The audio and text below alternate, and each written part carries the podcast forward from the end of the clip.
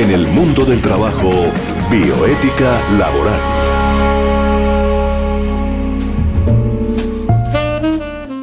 ¿Qué tal oyentes de Unipiloto Radio? Bienvenidos a esta nueva emisión del mundo del trabajo y la bioética laboral.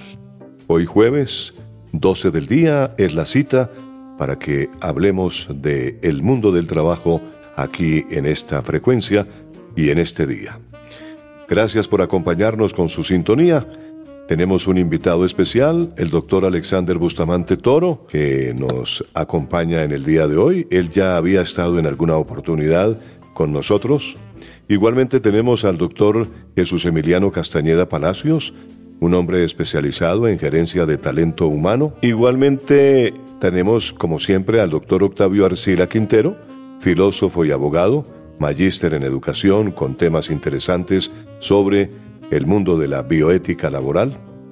Y la intervención de Estefanía Gómez Castaño con una historia. Todos ellos forman parte de la mesa de trabajo que dirige el doctor Gabriel Ignacio Gómez Marín. Este servidor, Tito Martínez, conductor del programa, les da una grata bienvenida y nos alegra muchísimo contar con el doctor Alexander Bustamante Toro. Doctor Alexander, muy buenas tardes, bienvenido. Muy buenas tardes para todos los oyentes de la Unipiloto y bienvenidos al programa Mundo del Mundo del Trabajo. Eh, agradecido, doctor Tito, por esta nueva invitación que me hacen y para mí es un honor en representación del Club de Leones, Abogados Quindío y del Colegio de Juristas del Quindío poder participar de este importante programa que se realiza con formación educativa para todos nuestros queridos oyentes. Claro que sí.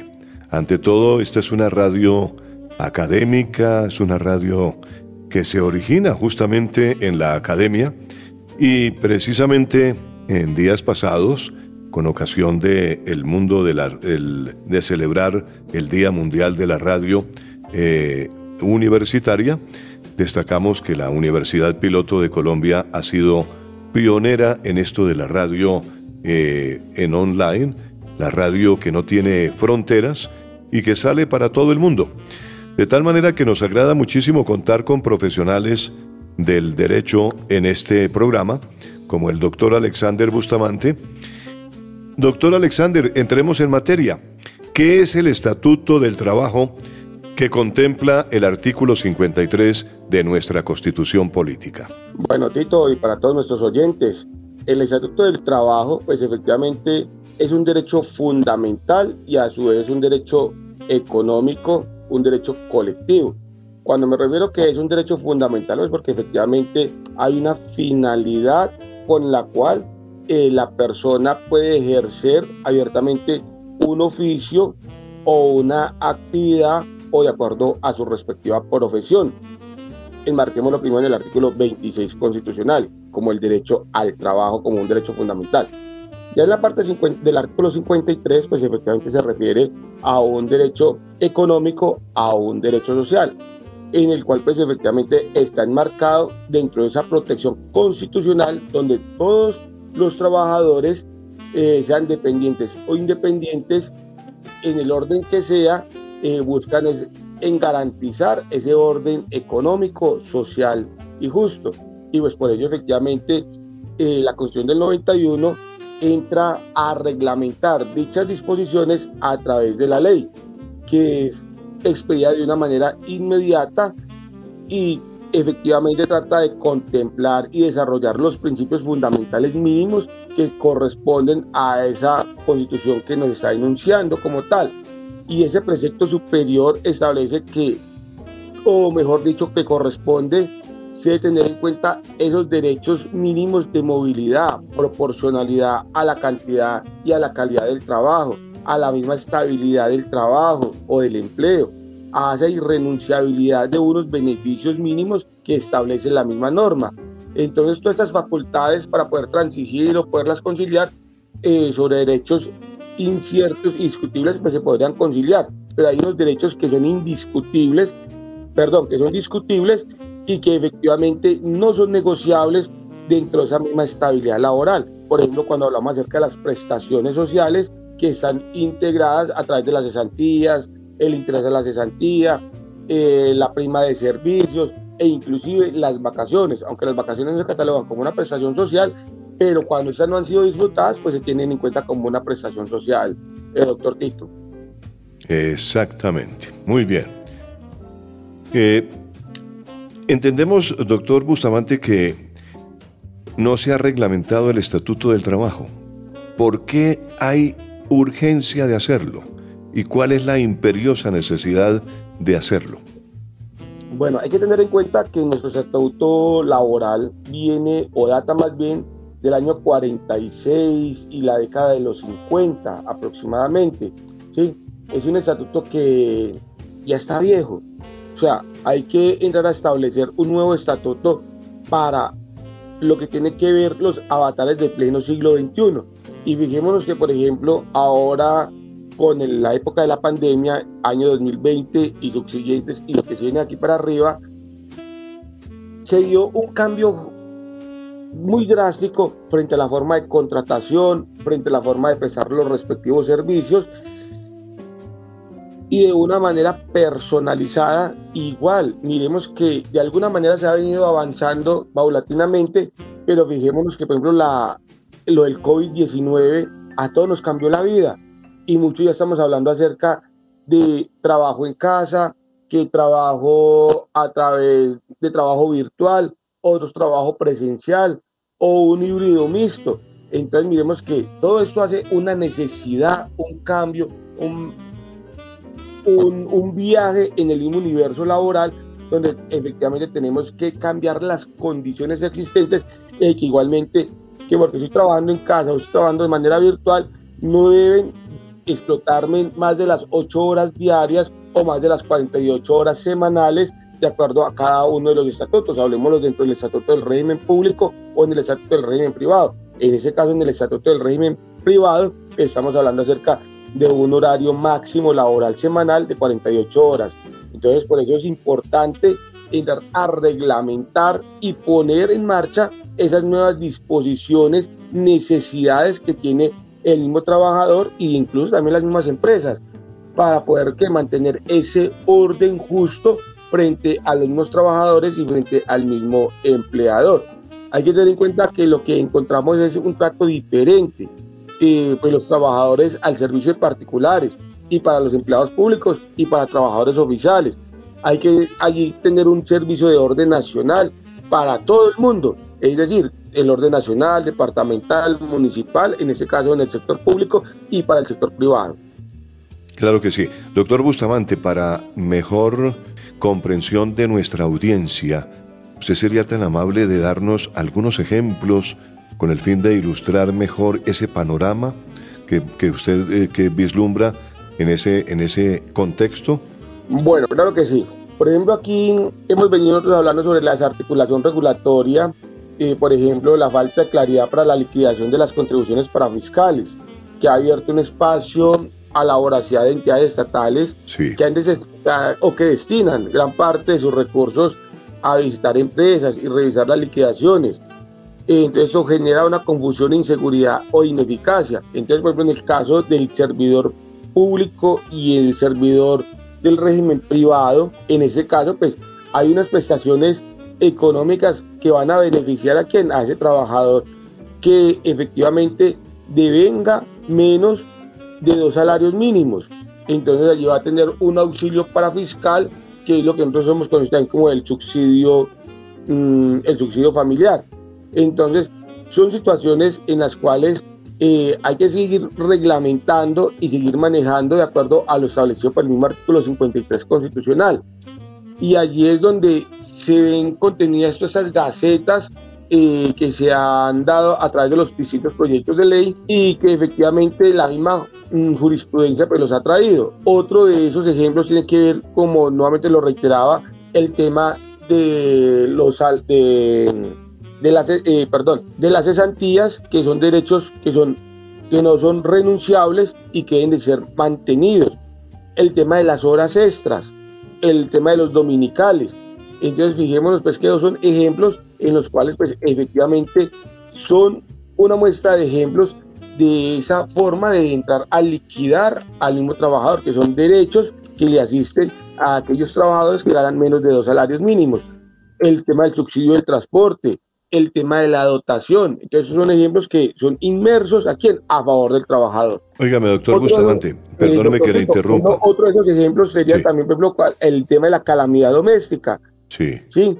O esos permisos especiales que se dan para que pueda disfrutarlos el mismo trabajador. Ah, que se murió un familiar, que allí va a tener un permiso de cinco días en el sector privado y de tres días para el sector público. Entonces, esas son reglamentaciones que hay que ir dejando muy claras en beneficio de quién, del trabajador. Sí, óigame doctor, ¿cuáles son las razones específicamente por las cuales el Congreso no ha expedido el Estatuto de Trabajo? Bueno, aquí se trató en la década, al inicio de la década de los 90, en el, para ser más exacto, en el año de 1990, se trató de hacer una actualización a través de la ley 50 de ese año, sí. para que no se vulnerara en absoluto los derechos de los trabajadores. Y a la luz de la constitución de 1886, aquella pues que fue derogada por la del 91, existe una ruptura entre estas fuentes internacionales frente a las nacionales. Y pues efectivamente hay que tratar de tener un estatuto que prime con esos derechos de la OIT a través de la Organización Internacional del Trabajo y que deben de ir mediando en favor cada vez más frente al mismo trabajador. Entonces allí miremos que existe efectivamente una ruptura frente al sector público, frente al sector privado y efectivamente hay una cantidad de normas, pero que efectivamente las requerimos es en un solo estatuto, que desafortunadamente pues no, no lo tenemos y se ha tratado de dar unos virajes para tratar de irla adecuando, pero miremos que, por ejemplo, no hay una, una reforma de fondo fuera de la del 50, llegamos en el año 2002 con la ley 789, pero efectivamente lo que hicimos fue que aumentamos fue el tiempo en el espacio para el tema laboral. Es decir, la noche la, eh, la noche la convertimos de día hasta las 10 de la noche y que efectivamente eso empezó a generar también un flujo de, de inconsistencias tratando de dar mejores garantías o seguridades para impulsar o implementar mejores condiciones laborales y también para promover el empleo, la empleabilidad que había en esa época de deserción laboral que hubo para el año 2002 y subsiguientes. Correcto. Eh, doctor Bustamante, ¿de qué manera usted explicaría a nuestra audiencia la justificación de una necesidad de desarrollar este estatuto de trabajo? Bueno, efectivamente, allí pues habría que mirar dentro de ese mismo control eh, ciudadano que tenemos y, ponderar las normas que nos ha dado la misma Corte Suprema de Justicia, eh, la Constitución Nacional, y los pronunciamientos de la misma Corte Constitucional, porque aquí hay que entrar es propiamente es a visionar qué es lo que quiere el artículo 53 constitucional sin dejar de lado esas otras normas complementarias como tienen que ver con la seguridad social. Y esa seguridad social integral, como lo que nos referimos a salud, pensión y el riesgo laboral, que son unos derechos que son inalienables y que hacen parte de ese aspecto fundamental constitucional. Y allí pues hay que efectivamente respetar esos principios mínimos fundamentales señalados donde debe girar el derecho laboral sin hacer distinción alguna entre los trabajadores públicos o los trabajadores privados. Y efectivamente mirar ese artículo tercero del Código Sustantivo del Trabajo donde nos dice que la Constitución señala la existencia de un único estatuto laboral que debe cobijar a toda clase de trabajadores. Entonces, por lo menos en cuanto a esos principios mínimos fundamentales que se reconocen en, esta, en este artículo eh, superior. Entonces, pues, lo que les decía, al examinar todos esos antecedentes, se advierte que existe una intención constituyente. Claro. Que es ordenar una expedición de un estatuto único, aplicable para quién? Para todos los trabajadores, doctor Tito. Sí.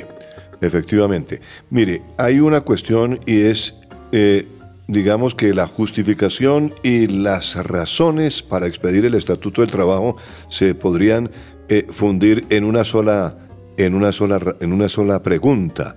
porque eh, yo le pregunté cuáles serían la, la justificación, ¿no es cierto? Las justificaciones, pero también las razones para expedir el Estatuto del Trabajo, que son muy claras y que usted las ha explicado, indudablemente. ¿Quiere agregar algo más a eso, doctor Bustamante? Eh, doctor Tito, sobre eso hay que agregar también esta vez en que hay que dar mejores condiciones a los trabajadores, dar esos espacios de esparcimiento generales y no solamente para el mismo trabajador, sino para poder disfrutar en el seno familiar. Allí también se ve la necesidad, la imperiosidad, porque no solamente es el trabajador que presta el servicio para determinada empresa, sino también es tener en cuenta a ese núcleo familiar, darles apoyo, financiar a, a esas familias y darles, pues, como ya lo decía, ese apoyo, pero no solamente también es en la parte económica, sino también en la parte cultural, artística, y porque eso hace parte de esa amalgama que debe tenerse como integral el contexto familiar, porque no solamente el servicio que se presta de manera individual, sino que también allí a veces se afecta también el seno familiar y pues la idea es tener todo esto una gran familia donde se puedan hacer actividades donde integren a la familia versus la empresa donde se presta el servicio de manera personal. Muchas gracias, señores. Doctor Bustamante, no, gracias a usted por acompañarnos en este espacio del mundo del trabajo. Pero mire, hay una cosa muy importante. ¿Usted cree que ahora eh, en esta legislatura se alcance a, ingresar un proyecto que, busque eh, reglamentar esa, e, esa parte de la Constitución, el Estatuto del Trabajo? Pues yo creía que si es posible, doctor, que pensarán los padres de la patria en el Estado y en la Cámara de Representantes. Igual, también sería ya la que debe tener y la de urgencia que hace el ministro de Trabajo a ese tipo de política pública necesaria que se requiere para favorecer a la trabajadora, igual también por lo menos a la empresa privada, sector público, porque se requiere un estatuto de manera urgente y que se garanticen todos esos derechos constitucionales consagrados en la 53, 67, 48 constitucionales. De acuerdo, doctor Bustamante. Bueno, eh, el doctor Alexander Bustamante que nos ha acompañado hoy. Le agradecemos muchísimo estar aquí en el mundo del trabajo. Usted es una persona que siempre ha colaborado con nosotros y eh, lo invitamos para que esté pendiente de cualquier tema de orden laboral que siempre eh, viniendo de usted nuestros oyentes lo van a escuchar y lo van a recibir muy bien. muchas gracias, doctor Tito. Estamos al servicio de la comunidad lo que requieran con el mayor de los gustos y un abrazo desde la distancia para todos. Claro que sí, doctor Alexander Bustamante. para todos. Muchas gracias, doctor Alexander. Muy bien, en el mundo del trabajo vamos a un corte musical inmediatamente con nuestra asesora cultural y eh, que siempre nos acompaña aquí con nosotros. Es Estefanía Gómez Castaño. Estefanía, muy buenas tardes, bienvenida.